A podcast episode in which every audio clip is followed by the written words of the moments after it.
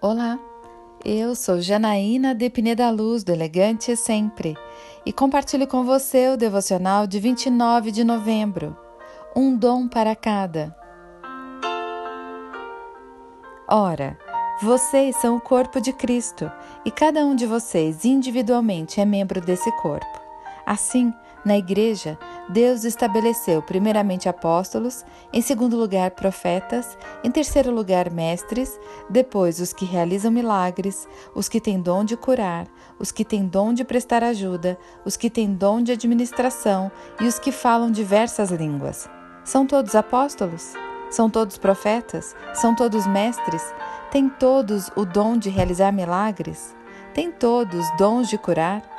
Falam todos em línguas? Todos interpretam, entretanto, busquem com dedicação os melhores dons. 1 Coríntios capítulo 12, versículos 27 a 31. Os dons na vida do cristão são únicos. Podemos e devemos alcançar a unidade, apreciando e apoiando as nossas diferenças. Paulo não disse que a um ou outro foi dado um dom, mas a cada um. Portanto, pare de olhar para o que você não tem e olhe para o que você já tem. Pegue o seu dom, que já foi dado por Deus, e o exerça com excelência. Paulo também não disse que a um foi dado todos os dons.